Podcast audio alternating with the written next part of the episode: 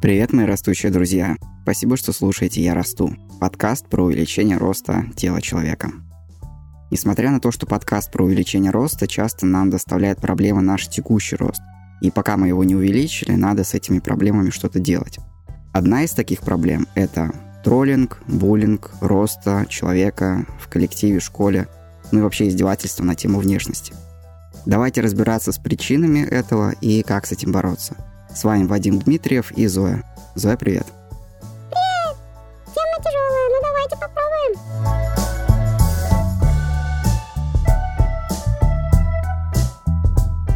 Сразу скажу, что универсального решения, как обычно, нету. По крайней мере, у меня. То есть люди разные, психология разные, мотивы разные, поэтому решения будут э, свои для каждого человека. И еще одно предупреждение. Я не врач, не специалист по психологии, психотерапии и всему такому. Я ни к чему не призываю, просто делюсь мыслями, которые я прочитал или услышал в разных источниках. Если решите выполнять какие-то рекомендации из этого выпуска, то вы это делаете на свой страх и риск под свою ответственность. Выпуск ориентирован по большей части на школьников и школьниц, которых прямо сейчас троллят, травят в школе. В меньшей степени для всех остальных. Все согласны?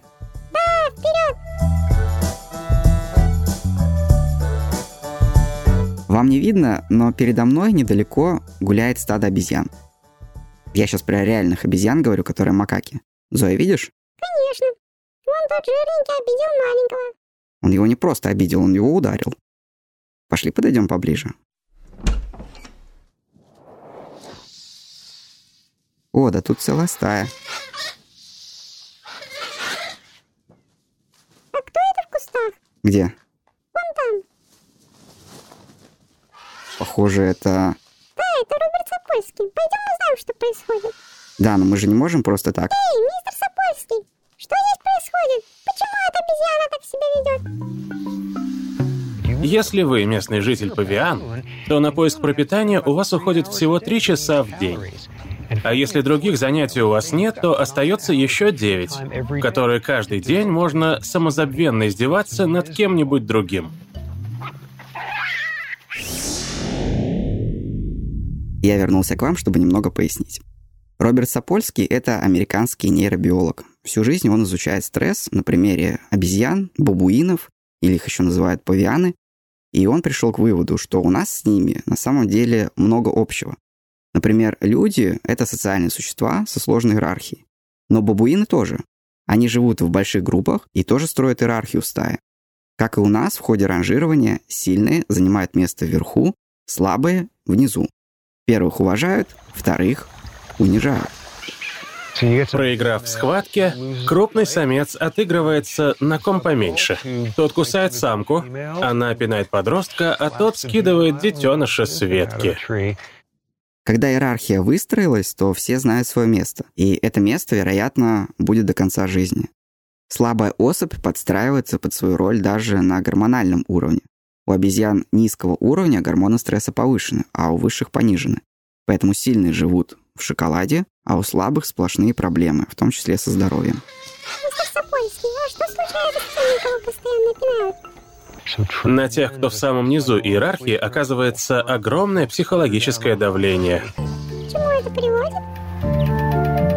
Высокое давление, повышенный уровень гормонов стресса, кое-как работающий иммунитет, репродуктивная система выходит из строя от любой мелочи.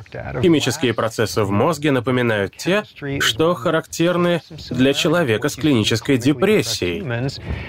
Все это ничуть не способствует активной жизни и долголетию. Корректно ли переносить эти данные на людей? Вероятно, да. Исследование профессора Майкла Мармота показало, что те сотрудники компании, которые находились внизу иерархии, имели больше психологических проблем, чем руководители. Мы установили, что чем ниже человек в иерархии, тем выше риск сердечных заболеваний и других нарушений. Занимаемая позиция напрямую связана с их здоровьем и продолжительностью жизни. Это, конечно, не значит, что все руководители счастливые, а рабочие нет, но это значит, что если работникам крутят как хотят, не учитывают его мнение, унижают, то его психологический настрой будет со временем как у несчастного бабуина. А вот и я. Ну там, конечно, страсти. Да, я слышал, о чем вы говорили. Роберт спешил в лабораторию, так что пришлось попрощаться. Конечно, это плохо, что слабые обезьянки обречены на несчастную жизнь. Но ведь мы, люди, способны изменить свое место в иерархии, в отличие от них. Да, и именно в этом заключается возможный выход для человека, которого унижают. Подняться на другую, более высокую ступеньку в иерархии.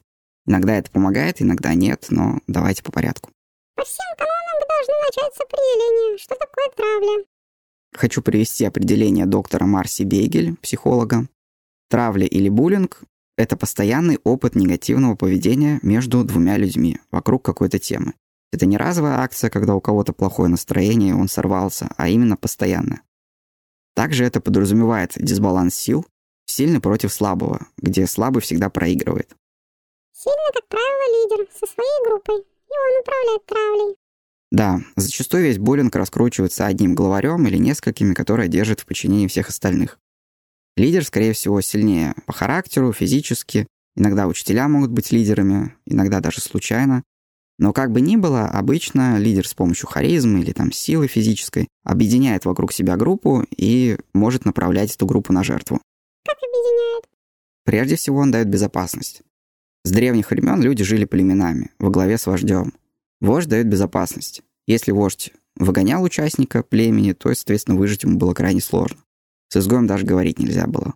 Это древняя установка, которая сохранилась у нас до сих пор. И любому ребенку нужна прежде всего стая, которая дает безопасность. Лидер эту стаю организует, а ее участники в ответ должны выполнять команды лидера. Поэтому если лидер сказал унижать другого, значит надо унижать. Держим, мы всех порвем, да? Всех порвем! Чё? Нарывы, нарывы.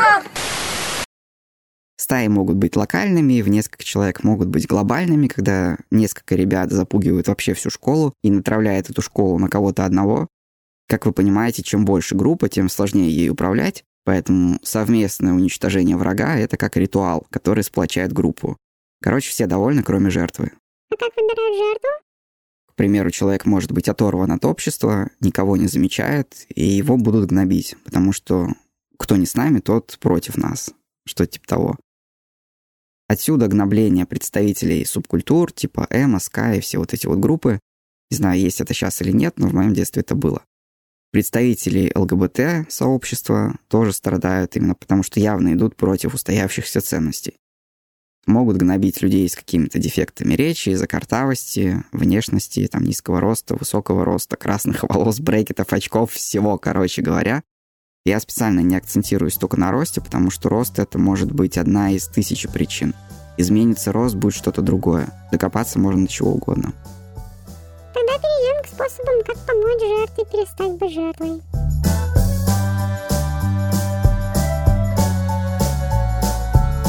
Начать стоит с того, чтобы перестать выглядеть как жертва. Люди отлично понимают по вашей позе ваше состояние. Этот навык мы оттачивали миллионы лет эволюции. Речь появилась недавно, а невербальное общение было всегда. Из научных исследований мы знаем, что большинство из нас выбирают себе приятелей, основываясь на невербальном общении. Поэтому мы можем сколько угодно думать, что мы очень сложные, но на самом деле нас можно понять, даже когда мы не передаем информацию напрямую. Поэтому, когда мы видим сгорбленного маленького мальчика, он уже показывает, что он жертва. Помимо того, что он еще и сократил свой без того низкий рост. Сгорбленная спина — это сигнал того, что перед вами проигравший, и с ним можно не считаться. Он уже заранее воспринимается как низкоранговый. Сколько я видел троллингов в своей жизни, у всех жертв была горбатая спина. Причем, чем больше троллинга, тем больше горб. Негативные эмоции в прямом смысле сгибают к земле. Нужно следить за положением своего тела в пространстве. Чтобы быть в нормальном состоянии, расправьте плечи, втяните живот, потяните грудь, ходите и сидите ровно. Это делайте по умолчанию всегда. Подробнее, если нужно, изучите профайлинг. Это вот как раз все, что касается невербального общения, там есть. У Пола Экмана, автора этого направления, есть замечательные книги, которые ведут вас в курс дела. Вы будете лучше понимать, как ваши позы воспринимают другие люди. Нужно добавить, что такая поза наоборот может привлечь задир. Они могут подумать, что вы слишком уверенный. Поэтому будьте готовы дать им отпор. Это требует смелости, как и любое сопротивление, так что будьте готовы. Теперь, когда вы не выглядите как бедный родственник, нужно принять себя. Точнее, тот факт, что вы низкого роста, если это реально так. Это психологи советуют делать в первую очередь, например, та же доктор Марси Бейгель. Лично я невысокий, я всегда был невысоким, и никто здесь не может меня подколоть, потому что я это знаю. Это не то, за что я себя стыжу или чувствую себя плохо, это просто то, что есть. Так что если вы подойдете ко мне и скажете «ты малой», я отвечу «ну да, ты прав, ты выше меня», и все как бы. Я не выдаю никакой реакции, тут нечего выдавать, нечем крыть, это все видят. А если вы чувствуете неуверенность или паритесь о том, что вы невысокого роста, вы говорите что-то типа «я не малой, ты просто дурак», например. Вы склонны сопротивляться, даете сильные эмоции, и это способно удовлетворить вашего противника. Скорее всего, именно такой реакции он от вас и ожидает, поэтому будет тюкать вас и дальше. Это не значит, что вы перестали стремиться вырасти. Вы просто принимаете тот рост и внешность, которая у вас есть на данном этапе. Именно. И также это не значит, что нужно держать эмоции в себе. Это тоже плохо. Если вы реально чувствуете злость и пока не можете это проработать, вы имеете право высказать все, что хотите. И это будет правильно. Исследования показывают, что в большинстве случаев люди, наоборот, свой гнев из-за несправедливости подавляют. И это приводит к проблемам со здоровьем. У вас от злости бьется сердце в висках, вы ненавидите этого человека, при этом вы себе говорите «я Будда», «я самурай», и еще мило улыбаетесь. Последствия будут очень плохие.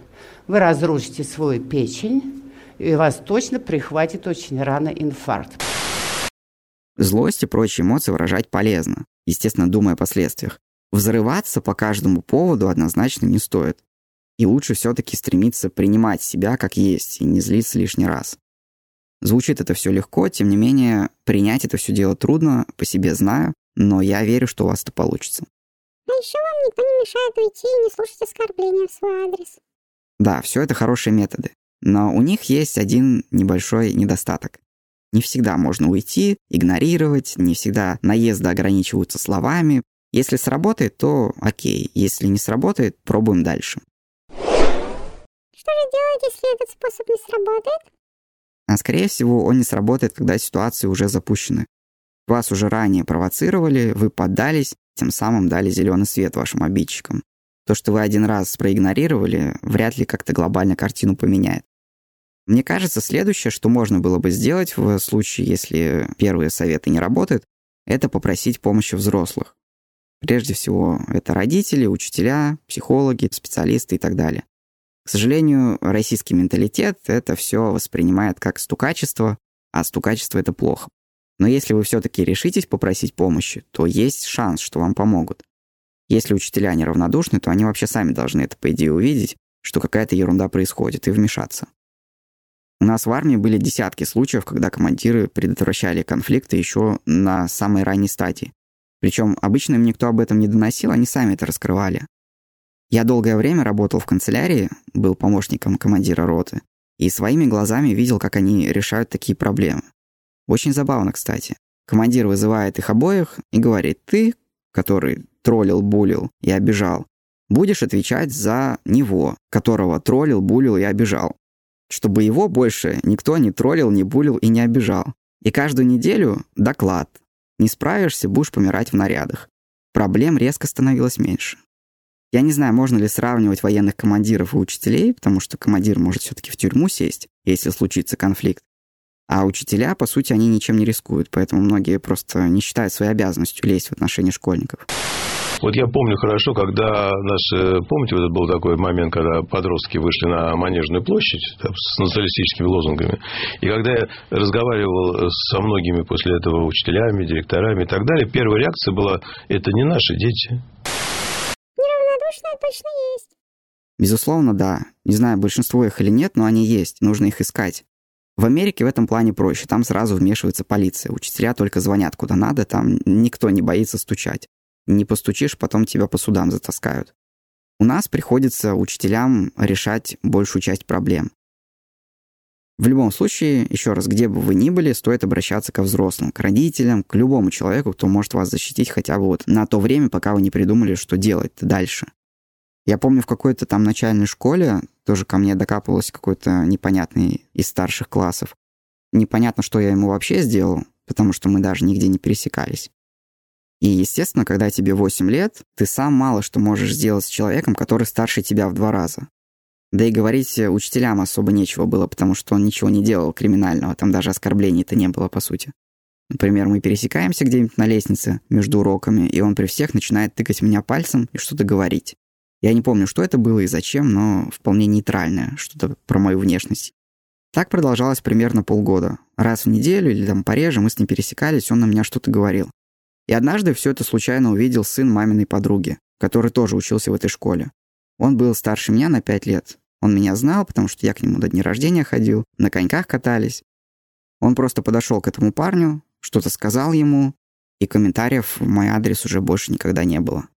И больше этого Вичика никто не видел. Не-не, парень жив-здоров, все нормально. Я его много лет, кстати, после этой ситуации видел, но он будто перестал меня узнавать. Ну и ладно, я был не против. Можно было долго мучиться, страдать, потому что это все равно вызывает какие-то дискомфортные эмоции. А можно было попросить помощи старшего товарища. Тогда я об этом не подумал, но судьба помогла. И, скорее всего, вам кто-то да поможет. Чувство справедливости есть у всех людей, даже у детей, как показывают исследования. Когда кто-то видит несправедливость и может помочь, он идет и помогает. Для него это может быть минимальные риски, но для другого человека это вполне может все поменять. И где-то на генетическом уровне мы это понимаем и готовы помогать. Что ж, мы поправили осанку, приняли себя и попросили взрослых, но толку нет. Что дальше? Я думаю, самое время подойти к лидеру и спросить уже напрямую, что ему надо.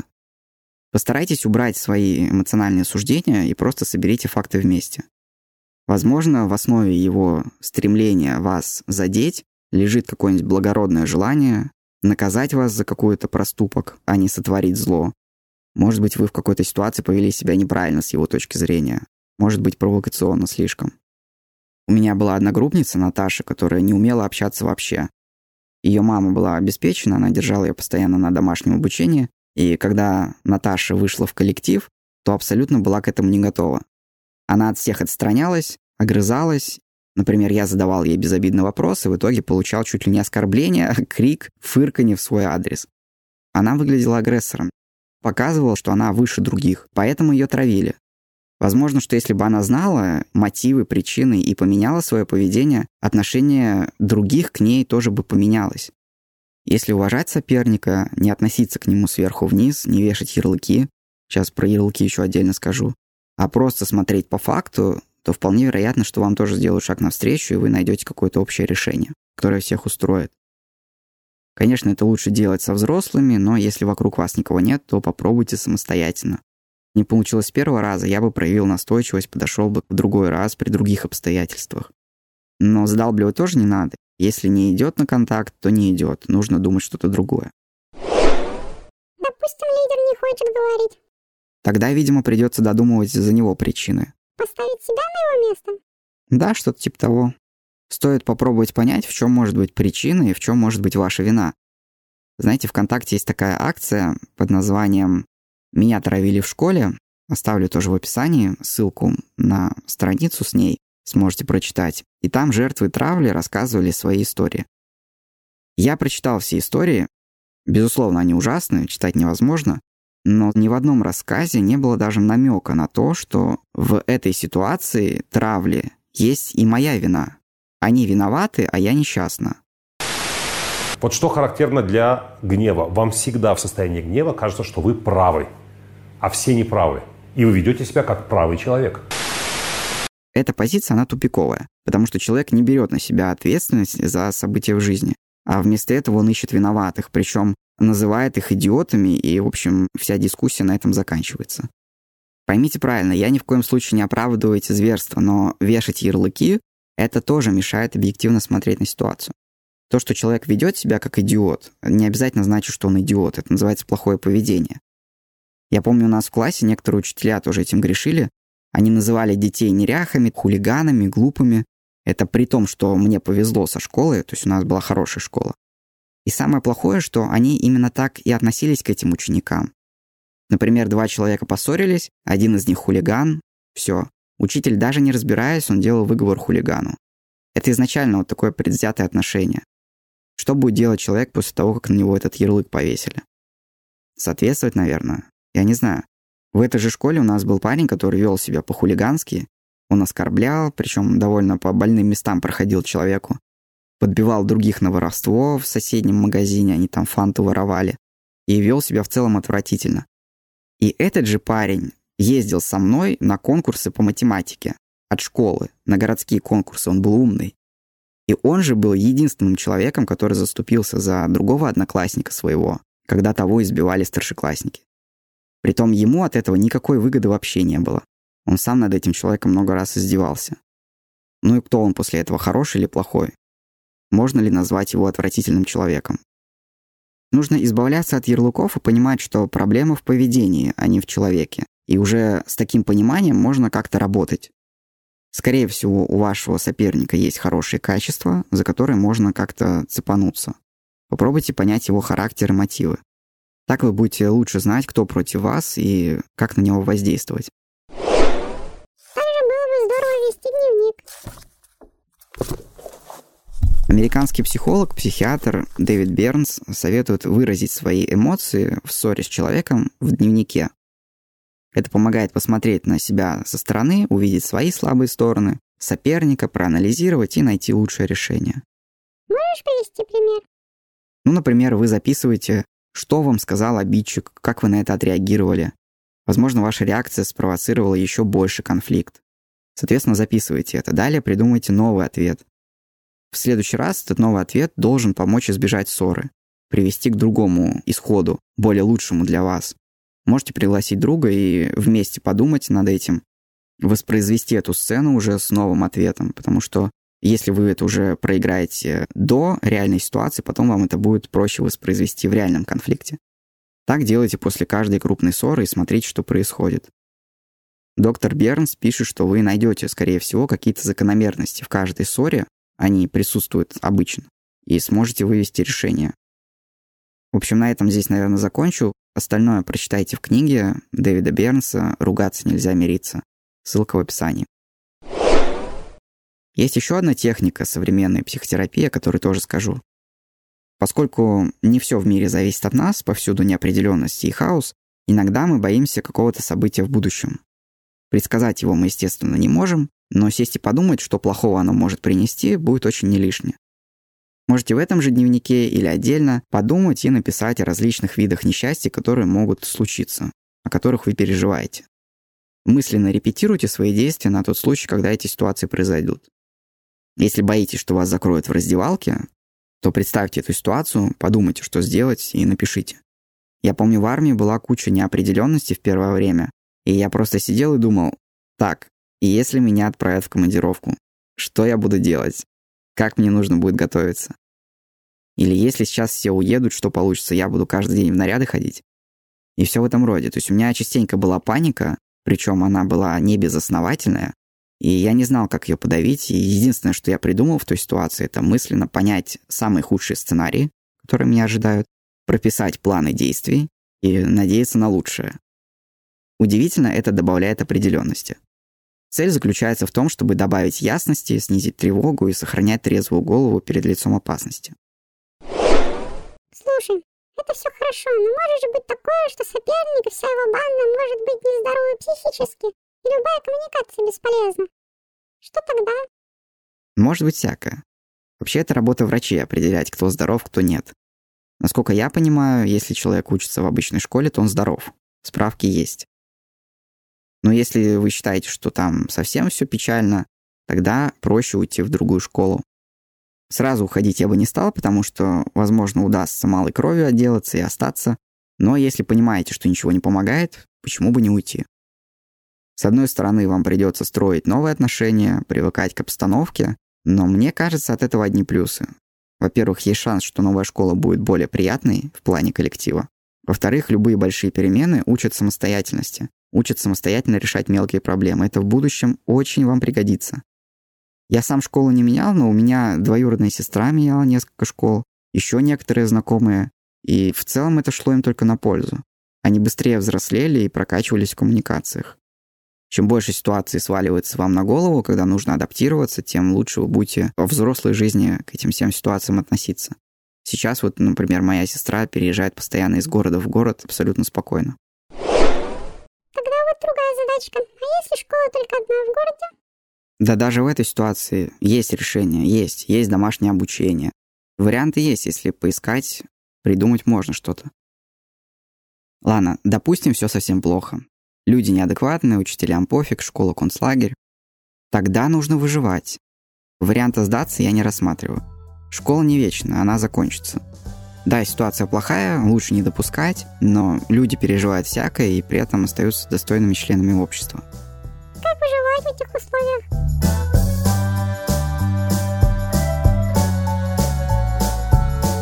Давай подумаем. Если мы вспомним павианов Роберта Сапольски, то у них буллинг четко связан с иерархией. Сильный – слабого. Если перенести на нашу ситуацию, то вы находитесь внизу иерархии, и нужно как-то выбираться наверх, становиться сильнее, умнее, здоровее и так далее. Вот в этом направлении надо работать. Давайте несколько идей подскажу. Во-первых, будьте первыми в другой иерархии. Поскольку мы не обезьяны, у нас есть масса других возможностей быть первыми в другой иерархии, и это нужно использовать. Вы можете быть неудачником в школе, но круто играете в Counter-Strike, выигрываете чемпионаты города. У вас есть команда, и люди на вас равняются в этом. Поздравляю, вы поднялись на вершину иерархии геймеров. Дайте ему достижение. Достижение «Знай свое место» разблокировано. Я геймер! Теперь станете меньше переживать о том, что находитесь внизу другой иерархии. В этом случае вы можете убедить себя, что это всего лишь школа, вы ее закончите и забудете, а жизнь ваша будет связана с Counter-Strike или еще с чем-то. Так что школа — это зло, но потерпеть можно. Конечно, если в школе вас ненавидят, то будут критиковать любые ваши достижения и вообще любые ваши действия, а успехи так особенно будут критиковать. Но именно успехи позволяют определить, в чем ваши сильные стороны. Никто не скажет после этого, что вы плохо играете в Counter-Strike, потому что это очевидная глупость. Вы сами это знаете, и в итоге будете проще относиться к троллингу. И в этой теме конкретно Counter-Strike, и вообще к троллингу в целом. Помимо Counter-Strike вы можете выражать себя и другими способами, подниматься в иерархии, вы можете спортом заниматься, творчеством и так далее. Пока я читал вот эти все истории про травлю, я заметил, что там очень много творческих людей. Это не случайно, это помогает выразить себя, когда никак по-другому выразить не получается. Есть такой блогер Евгений Волков. Ему в 10 лет вырезали опухоль на голове. На ютубе есть его история. Оставлю ссылку в описании. Там были 10 кругов ада. Евгений это прошел, очень интересно об этом весело рассказывает. Когда он вернулся после этого всего в школу, там уже сложился коллектив, и его начали психологически цеплять по поводу его внешнего вида. Чтобы как-то себя защитить, он начал рисовать. Это помогло пережить ему то время и стать к тому же хорошим художником и человеком. Огромное количество вот этого негатива, через который я прошел, с одной стороны, меня закалили, с другой стороны, очень сильно убили волю, в жи... волю к жизни, волю к каким-либо совершениям во мне. Единственное, что меня спасало, это рисование. Я рисовал в больнице, я рисовал в школе, я рисовал все время и везде, потому что это был творческий процесс, в котором я хорошо ориентировался, я мог видеть хоть какие-то победы в своей жизни. Это то, что не дало мне окончательно убить свою самооценку. Чем больше сильных сторон вы в себе раскроете, тем выше будет ваша самооценка. Когда самооценка устаканится, вы перестанете так резко реагировать на комментарии в свой адрес. Вы будете более счастливы. Да и вообще это здорово обнаружить, что я крут в какой-то области, и мне есть чем гордиться. Продолжая говорить про самооценку, однозначно нужно что-то делать с психологией жертвы, если она у вас наблюдается. В книге психотерапевта Эми Морин, приложу название книги тоже в описании, автор описала наглядную историю про психологию жертвы. У нее была клиентка, которую дразнили в школе. С детства родители этой девочки внушили ей, что дети очень злые, и если над ней будут смеяться или издеваться, ничего не остается, кроме как терпеть, потому что никто, даже учителя, не помогут. Когда эта дочь пошла в школу, она на самом деле стала жертвой издевательств, потому что сама была очень закрытой, не стремилась ни с кем дружить, также еще и потому, что она даже не пыталась изменить ситуацию, не просила помощи у старших, она не хотела дать сдачи. Она молча терпела, с каждым разом убеждая, что жизнь несправедлива, а она беспомощна. Почему терпит? Потому что у него подавлена, вытеснена агрессия. Как раз та агрессия, которая позволяет защищать свои личные границы, свое личное пространство, проводить активные мероприятия по улучшению качества своей жизни. Это комплекс жертвы. Он опасен не только тем, что вы отдаете себя на волю обстоятельств, но и тем, что вы своими жалобами еще больше усугубляете ситуацию. Когнитивные психотерапевты отмечают, что когда люди говорят о себе, что не могут справиться с чем-то, они увеличивают стресс. Поэтому стоит быть очень осторожным в выборе этих слов, которые вы говорите сами себе. Это не значит, что нужно пресекать естественное выражение страданий, но важно не усугублять их жалобами. Верно. Речь именно о том, чтобы быть активным, не пассивным и решать проблему, а не пускать ее на самотек. Иначе велик шанс, что над вами будут издеваться всю жизнь по любому поводу. Следующее, что я бы добавил сюда, это нужно обратить внимание на дофамин. Если мы положим доминантную обезьяну в МРТ, то увидим, что дофамина у нее больше, чем у низкоранговой. Это увидела доктор Кэрол Шифли, когда сделала такой эксперимент. У доминантных особей в мозге отчетливо наблюдается высокий уровень дофамина в областях мозга, которые отвечают за награду и чувство удовольствия. У задир все хорошо в жизни, они живут по полной. А жертвы скатываются в депрессию. У них, по словам доктора Шифли, серая унылая жизнь. Мы заметили, что мозг таких обезьян гораздо более тусклый, потому что контакт дофамина с рецепторами более слабый. Они не ощущают радости от радостных событий, а негативные события переживают труднее. Все это, помимо прочего, провоцирует депрессию. Если у вас уже депрессия из-за этих издевательств, к дофамину нужно относиться еще более внимательно. Потому что если вы начнете к тому же усердствовать с вкусной едой, с мастурбацией, подсядете на наркотики, курение, алкоголь, то ситуация станет еще хуже. В какой-то момент депрессия может зайти слишком далеко. Поэтому берегите дофамин. Естественно, не нужно доходить до того, чтобы лишать себя всех удовольствий в жизни, но и не надо борщить.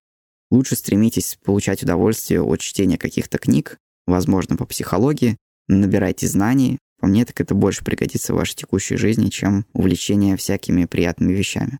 Я хотела бы еще предложить сказать пару слов про поддержку. Поддержка крайне необходима. У специалистов по стрессу есть такое предположение, что человек, который живет в стрессе, у него быстрее сокращаются теломеры. Зоя, объясни на пальцах, что это. Теломеры — это такие колпачки на хромосомах. В течение жизни они укорачиваются, и когда совсем ничего не остается, то человек погибает. Профессор Сапольский говорит, что один год стресса равен шести годам обычной жизни. Вот насколько быстро теломеры укорачиваются, когда мы живем на нервах. В Калифорнии исследовали матерей, которые ухаживали за детьми с особыми потребностями, это болезни Дауна и прочее. И у таких матерей из-за перманентного стресса теломеры действительно укорачиваются быстрее.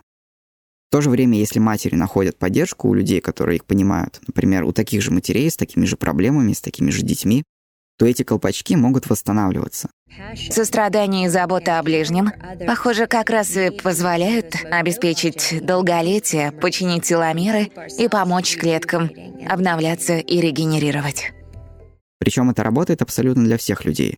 Когда здоровые люди оказывают сострадание и поддержку или получают ее, это позитивно влияет на теломеры. Где найти эту поддержку?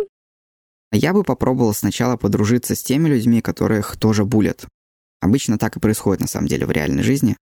Среди этих людей, возможно, будет кто-то, кто сможет хотя бы выслушать и поддержать вас. Это очень важно выговориться. Также есть интернет-сообщество. Мой поиск привел меня в группу ВКонтакте, которая называется «Психоактивно». Ссылка сами знаете где. Это молодые девушки, которые прошли все круги ада троллинга в свой адрес и теперь помогают другим. Они проводят совместные встречи, акции. Вы можете написать свою историю. Я рассказывал про хэштег «Меня травили в школе», так вот это их акция. На данный момент в Москве и в Питере они устраивают живые встречи, вебинары организуют, по школам ходят и тому подобное. Загляните, посмотрите, может что-то понравится. Если все зашло слишком далеко и ваша самооценка уже пробила дно, то тут путь только к специалисту. Конечно, это надо делать заранее, да, не допускать таких сложных ситуаций. В России не все любят выносить ссоры из избы, это, видимо, отголоски нашего прошлого, когда дед бил бабку топором, и все дружно делали вид, что это не их дело. Но сейчас другие времена. Мы ходим к врачу, когда у нас болит горло, но почему-то, когда у нас депрессия разрывает на части, мы все это пытаемся лечить сами. Хотя депрессия – это доказанная болезнь и вполне себе лечится. Особенно сейчас, зимой, наступает такая естественная депрессия, и если она наложится на другие ваши проблемы, то, возможно, только специалисты сможет вас вытянуть. В той же группе психоактивно есть контакты врачей, белые списки, черные, потому что не все врачи понимающие, и в этой группе они отфильтрованы. Необходимо сохранить свое психологическое здоровье, иначе выживание будет труднее. Да, мы в шутку это называем выживанием, но по сути это так и есть. Выживанию помогает правильная психология в первую очередь. Конечно, мы мало что можем контролировать вокруг себя, но внутри нашей головы мы способны управлять массой вещей. Если вы не коммуникабельны с людьми, заведите животное. Мне это помогло в свое время на первом курсе в лицее. Я когда поступил, то проводил там много времени, но близкого общения у меня ни с кем не складывалось. Все-таки там были в основном девчонки, и наше общение было поверхностным. Я нормально себя чувствовал, но просто привык, что до этого в школе у меня было много друзей, с которыми мы общались за пределами школы, которые у меня ночевали дома. На выходных мы с ними тусовались и так далее. Здесь такого не было. Круг моих друзей со школы так и не увеличился. Меня это временами угнетало. И вот 31 декабря 2006 года, за 6 часов до Нового года, мы ездили с родителями закупать продукты на рынок и случайно зашли на зоорынок. А на выходе была бабушка с коробкой котят. Одного она держала в руках. Вот когда я увидел этого котенка в ее руках, то понял, что это мой. Именно его мне не хватает. Я тогда, правда, жил с родителями, надо было согласовать это действие. И мы это прям делали на улице перед этой бабушкой, обсуждали все плюсы и минусы, потому что мы вообще не думали заводить этого животного. Это, конечно, наверное, выглядело немного дико. Мы с папой этого кота отвоевали. Надо отдать должное моему отцу, который вписывается в любую ерунду, которую я придумываю. Да, мы его забрали, и знаете, после этого действительно стало интереснее жить. Я расценивал этого котенка как друга, заботился о нем, давал ему какие-то эмоции, которых мне некому было дать больше. И в итоге тот сложный этап жизненный, он мне помог пройти. Это на самом деле очень хороший психотерапевт. Ну, конечно. Недаром же есть даже такое направление, когда специально обычные животные участвуют в лечении. Ну да, если домой даже не разрешают приносить, то вполне можно устроиться на работу, там, в приют какой-нибудь, зарабатывать деньги к тому же, и проводить время с животными, общаться с ними. Ну и продолжая тему с поддержкой, у меня осталось для вас два совета здесь. Во-первых, я уже говорил, что надо найти кого-то, кто вас выслушает и поддержит, особенно когда вам совсем плохо. Это очень помогает. И если такого человека сейчас нету, понятно, есть группа проактивно, а есть YouTube, блог-платформы и подкасты, где вы сможете рассказывать о себе, что считаете важным, о своих проблемах. Так вокруг вас будут люди, ваши единомышленники. В комментариях к таким материалам я часто видел много теплых слов, люди пишут. И мне кажется, это очень хорошая поддержка, когда тебе пишут «ты молодец», «я тебя люблю», «обнимаю» и все такое. Когда все это видишь, читаешь, понимаешь, что это адресовано тебе, становится действительно больше красок в жизни. Второй и последний совет про психологию – это станьте волонтером. В универе к нам приходили какие-то девушки из поддерживающей организации, там психотравма, суициды и все такое. Это был типа социальный урок. И вот там была история девочки, которую я хорошо запомнил. Эта девушка с первого класса подвергалась насмешкам, насилию. Взрослые ей не помогали, хотя знали, что ее травят. И в итоге она терпела, но в 15 лет в какой-то момент решила, что нет смысла жить дальше. Пришла домой, сделала какие-то манипуляции с собой и мысленно попрощалась. Думаю, понимаете, про что я. К счастью, пришла мама, удалось ее откачать, сразу положили в психиатрическую больницу, лечили от депрессии, повышали серотонин, и с ней также психолог работал. Прошло время, после выписки ее перевели в другую школу, отношение стало лучше, но радости в жизни все равно не было. Такие издевательства, они иногда оставляют очень глубокий след. Таблетки все-таки это поддерживающая терапия, они убирают последствия. Причина остается, и если причину не убрать, то будет откат. Однажды на очередном сеансе с психологом он ей дал дельный совет, который, как она говорила, изменил всю ее жизнь. Но зачем же э, так глупо тратить, э, бездушно, малодушно, если есть возможность другого самоуничтожения, а что назвать это э, самопожертвование? Заняться благотворительностью. В итоге эта девушка сначала пошла работать в онкологический центр в Петербурге, где увидела людей, у которых, мягко говоря, проблем-то в жизни побольше, чем у нее. Раковые болезни — это сами знаете, что такое? Сами сотрудники этих центров склонны к депрессиям. Когда каждый день такое видишь, неудивительно. Но она туда пришла уже в плохом состоянии, поэтому хуже ей не стало. Наоборот, неожиданно в ее жизни появился некий смысл. А как говорил другой психиатр, Виктор Франкл, который прошел немецкие лагеря, если человек нашел смысл в своей жизни, то никогда от нее не откажется. Так и с этой девушкой произошло. Она работала в онкологическом центре несколько лет, потом начала ухаживать за стариками в этом доме престарелых, или как это называется, и уже много лет работает в этой поддерживающей организации и выступает с лекциями. Она вышла из глубокой ямы, и все это благодаря волонтерству. Ты знаешь, что мы забыли сказать про самый главный вопрос, который всех мучает? Про драки? Они самые. Нужно ли драться? Ведь конфликты подростков зачастую заканчиваются драками. Защищаться, разумеется, нужно. Но если мы говорим вопрос, насколько это эффективно, в общем, для разрешения конфликта, вот это вопрос. Мой тренер говорил, что хочешь драться, приводи в секцию, дам перчатки, будете драться. Может быть, в этом есть какой-то смысл. Хотя бы драка по правилам, есть судья, все контролируется, соперники готовы, ну, хотят, почему нет? Всяко лучше, чем идти за гаражи, и там какой-нибудь Вася из 10 Б вас будет судить. Насколько это поможет в решении конфликта в целом? Я не знаю. В армии драк было много, при том, что мы их пресекали, их все равно было много. И никогда это не помогало. В школе тоже помню все эти стрелки, но я не помню случаев, когда после этих стрелок что-то менялось. Разве что так и ненадолго. Драться это лучше, чем ничего не делать, но это, скорее всего, выход далеко не в каждой ситуации. Другие люди могут принуждать нас к этому, и тогда ничего не остается. Как к этому готовиться? Учитывая, что драка будет, скорее всего, без правил, я бы начал готовиться с бразильского джиу-джитсу.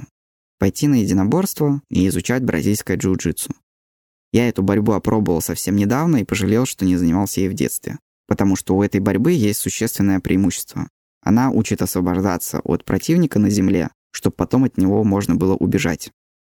Что? Убежать? Спросите вы. Да, именно убежать. Это основная форма самозащиты, потому что это проще всего. Когда соперник махает кулаками или ногами, это очень энергозатратно для него. Если у него подготовки нету, то он быстро начнет выплевывать свои легкие. Для вас это вариант не так плох. Если, конечно, это не профессиональный боец, и вы можете успевать уворачиваться. Хуже другое. Когда он выдохнется, он начнет вас обнимать в попытках повалить на землю.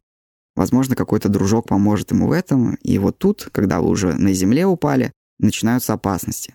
Потому что вас могут начать душить. Это не так сложно, и это опасно.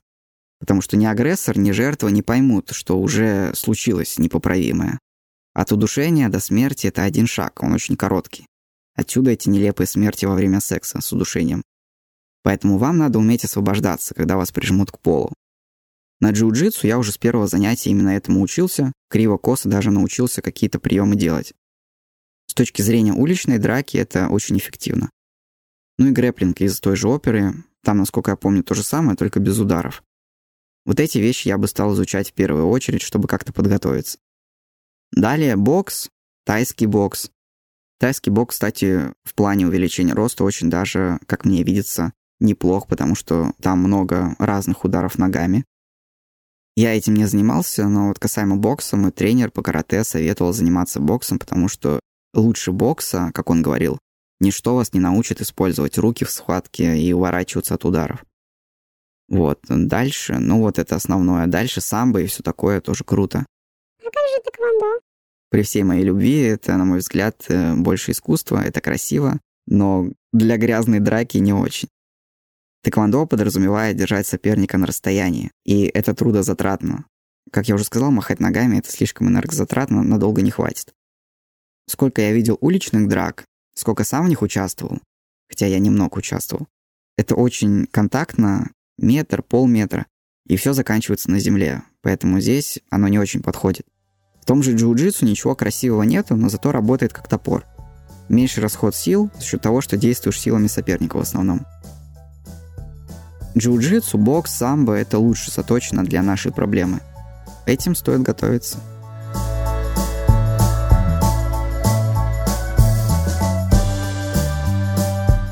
На этом сегодня все. В общем, старайтесь не подвергать себя постоянному стрессу, ни в коем случае не теряйте контроль над жизнью, старайтесь изменяться в лучшую сторону. Благодарю за внимание. Пожалуйста, проверьте описание, потому что там будут ссылки и дополнительные материалы из этого выпуска. Напоминаем, что мы с радостью прочитаем ваши вопросы и истории. Пишите. Ссылки на связь тоже в описании. До связи. Меня зовут Вадим Дмитриев. Это Зоя. Обнимаем и любим. Пока. Да, берегите себя и ждем вас в десятом выпуске подкаста «Я расту».